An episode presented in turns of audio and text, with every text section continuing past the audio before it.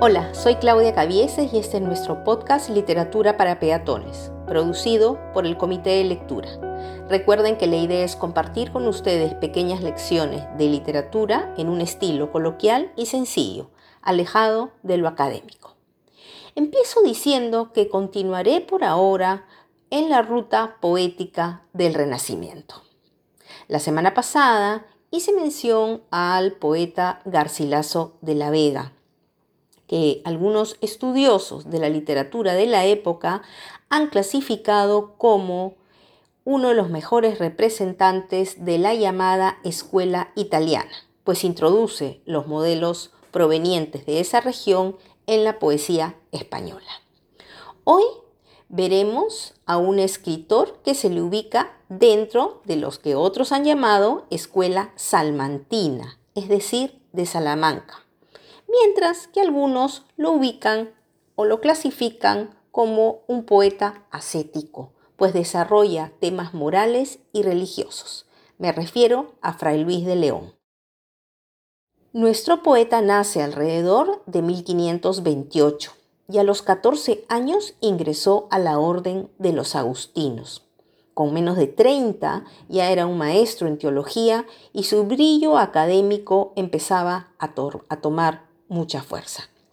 Se dice de él que fue bastante temperamental. Cito, hecho de luz y sombra, receloso y humilde, prudente e iracundo, predispuesto a resentirse y estallar. Cierro comillas. ¿Por qué hablo de esto? Porque se especula que esa personalidad sumada a su talento académico fue la combinación que dio origen a uno de los episodios que marcaría su vida por siempre. Teniendo escritas algunas obras, preparó una traducción del hebreo al castellano de el libro bíblico El Cantar de los Cantares, con comentarios explicativos. Sin embargo, más de un colega que le tenía ojeriza decidió ver en qué momento se equivocaba y con esta excusa precisamente fue acusado por la Inquisición de haber realizado este trabajo sin ningún permiso. Recuerden, queridos peatones, que en ese entonces la traducción de la Biblia no podía realizarse a libre antojo y que debía pasar por todo un proceso. Yo supongo que siendo este libro bíblico uno de los más poéticos y alegóricos y habiendo hecho Fray Luis tremendo trabajo, se movieron muchos hilos para que terminara encarcelado en 1573, mientras se realizaba un largo proceso judicial que duró casi cinco años y precisamente cuentan que en la pared de su celda donde estuvo encerrado, él había escrito lo siguiente. Aquí la envidia y mentira me tuvieron encerrado. Dichoso el humilde estado del sabio que se retira de aqueste mundo malvado y con pobre mesa y casa, en el campo deleitoso con solo Dios se compasa y a solas su vida pasa, ni envidiado ni envidioso. La envidia, cuánta injusticia se ha cometido en su nombre. Pero ¿por qué lo hizo? ¿Por qué cometió este Error, no sé si llamarlo así, de haber eh, traducido un texto bíblico sabiendo lo que esto suponía. Algunos dicen que había sido un trabajo personal, que lo había hecho para eh, ayudar a una sobrina que no sabía latín y estaba interesada en leer el texto. Luego, sabe Dios cómo, una copia empezó a circular. Otros dicen que no se imaginó el éxito y por lo tanto la publicidad que esto iba a traer. O lo hizo por ego. ¿Quién sabe? Como comprenderán, fueron cinco años terribles en todo caso. Su aislamiento fue completo. No creo que las eh, celdas de la Inquisición fueran muy amigables, que digamos. Luego, con el tiempo, tuvo un representante para su juicio y a finales del invierno de 1577 lo liberaron por falta de pruebas. Si bien fue un gran escritor en prosa teológica, nosotros nos vamos a detener en su poesía. Quiero destacar algunas características sobre ello. Primero, continuó utilizando la estrofa y tipos de versos que ya había introducido al castellano Garcilaso de la Vega. el soneto, la lira, el verso de siete sílabas, de once sílabas. Y además rescató otros tópicos de la tradición grecolatina. El Beatus Ille, por ejemplo, que tiene que ver con bienaventurado aquel que tiene ciertos privilegios que le permiten reflexionar, contemplar la vida, pensar, apartarse del mundo, que es el caso como lo usa. En su Oda a la vida retirada, que es uno de sus poemas más famosos, dice lo siguiente.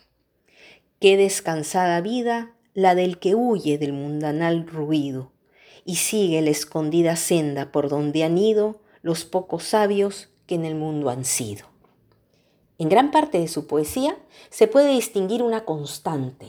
Fray Luis mira al cielo, quiere llegar a él, hay que tomar en cuenta que muchos de sus poemas fueron escritos en la cárcel. El cielo significaba la libertad, el lugar donde estaba Dios. Pasaba gran tiempo leyendo, escribiendo y orando, orando y orando mucho. Y tal vez aspiraba a que el alma experimentara la presencia de Dios. Quién sabe, a tener un encuentro místico. Alguna vez escuché que Fray Luis transmitía en su poesía un sentimiento de destierro del cielo, o que aspiraba siempre a llegar pero nunca lo hacía, que era un descielado, un eterno aspirante. Aquí les doy algunos ejemplos de diferentes composiciones poéticas vinculadas al tema que acabo de mencionar. Cuando contemplo el cielo de innumerables luces adornado y miro hacia el suelo de noche rodeado, en sueño y en olvido sepultado. De la Oda 10. ¿Cuándo será que pueda, libre de esta prisión, volar al cielo? De la Oda 17. Guardad vuestro destierro, que ya el suelo no puede dar contento al alma mía, si ya mil vueltas dieran dando el cielo. Y de la Oda 18. Y dejad Pastor santo, tú grey en este valle hondo, oscuro, con soledad y llanto, y tú rompiendo el puro aire, te vas al inmortal seguro. Hay pues en su poesía un deseo presente de aspirar a las alturas divinas, una incesante búsqueda de Dios para lograr tal vez, no sé, la santidad, la perfección espiritual. Sin embargo, conocedor de sus limitaciones, donde con qué o de qué modo podría aspirar a lograrla y encuentra en la poesía tal vez un camino para ello. De otro lado, también hay un segundo deseo, la soledad, el retiro, que puede contribuir a que un alma tribulada reflexione y alcance la paz. Vivir quiero conmigo, gozar quiero del bien que debo al cielo, a solas, sin testigo, libre de amor, de celo, de odio, de esperanzas de recelo. Cuenta la historia de Fray Luis, y tal vez hayan escuchado esta anécdota, que cuando salió libre de la prisión, por falta de pruebas, como comenté, volvió a la cátedra que él dictaba en la Universidad de Salamanca. Al ingresar al aula, algunos dicen que había tratado reunirse la misma población de alumnos que había tenido antes de su encierro. Al contemplarlos, empezó su clase así, como decíamos ayer. El timbre se ha malogrado y tengo un reloj que me marca la hora. Hoy me quedo aquí, deseándoles una semana en la que encuentren un momento a solas, sin testigos, libres del trajín diario, de la angustia, con buenas lecturas, al estilo de Fray Luis. Quiero agregar además que él no solo, como dije en un principio, escribió poesía, destacan sus obras de los nombres de Cristo y la perfecta casada, escritas en prosa. Si bien no tengo un título que pueda vincular con lo que he desarrollado hoy día como lo hago normalmente, les recomiendo que busquen la poesía de este autor. Y me llegó una pregunta esta semana ¿Qué estoy leyendo en estos momentos?